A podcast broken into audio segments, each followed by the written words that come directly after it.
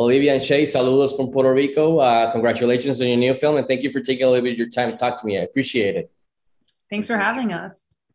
So, Olivia, long time of your uh, fan of your work. Uh, in the film, you portray a hardworking single mother trying to stay afloat, and then suddenly going on the run with your daughter. So, I wanted to ask you, what aspect or trait of Dahlia were you looking forward the most to explore through your performance on screen? I was really looking forward to playing someone who is living life in a lot of fear and uh, constant anxiety, but has to suppress all of that just to survive. That she is somebody who literally lives paycheck to paycheck, fear to fear, survival to survival. It's every single moment, and someone who really um, doesn't trust anyone.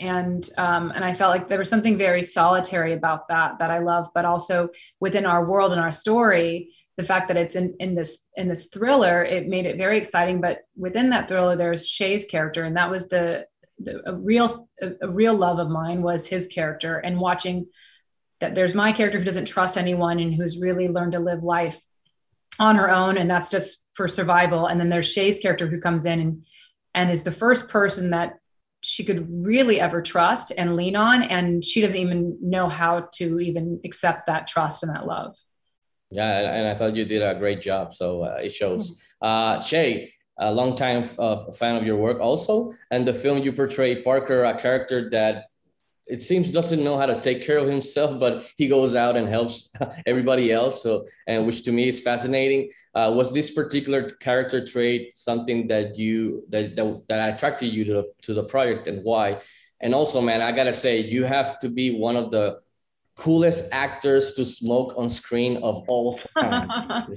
I just wanted to add that.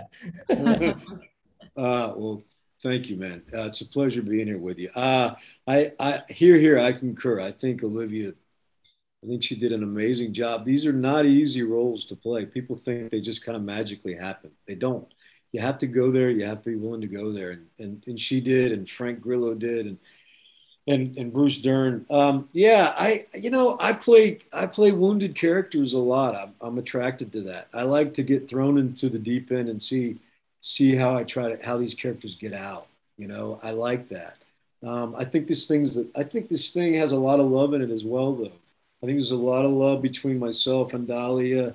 I think there's a lot of love between myself and my father, and and even her husband who's coming out and he wants it from her, and she's not able to give it. I think and then on top of that, we're riding a, a, crime thriller. You know what I mean? You don't know what's going to happen until the very end. So I think we give, you know, it's it's like those.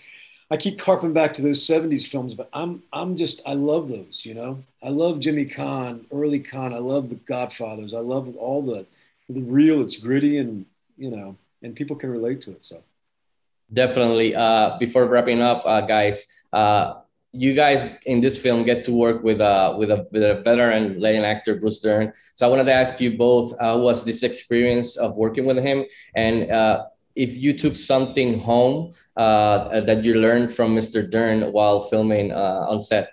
Let's start with uh, Olivia. Gosh, there's there truly isn't.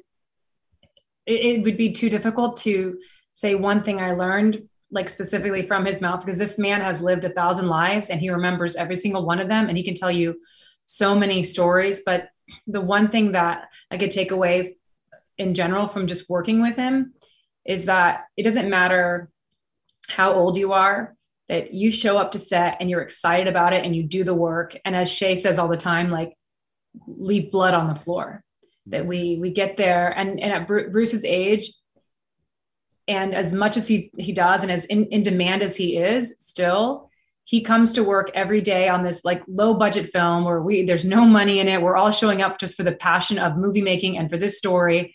And that guy you know he he he was a, he's a true leader in just the sense that he's he shows up and does the work and wants to be there how about how about you Shay yeah, it's the same thing, man. It's uh, it's as good as it gets. I've, I've had a chance to knock down a couple of these guys like the De Niros and, and Derns, and he's right. He's I don't know. You call it kind of like lifting the stones. He's lifting and see what's under that. He's curious. He's what are they doing? You know, he's curious about her. He would pepper her about.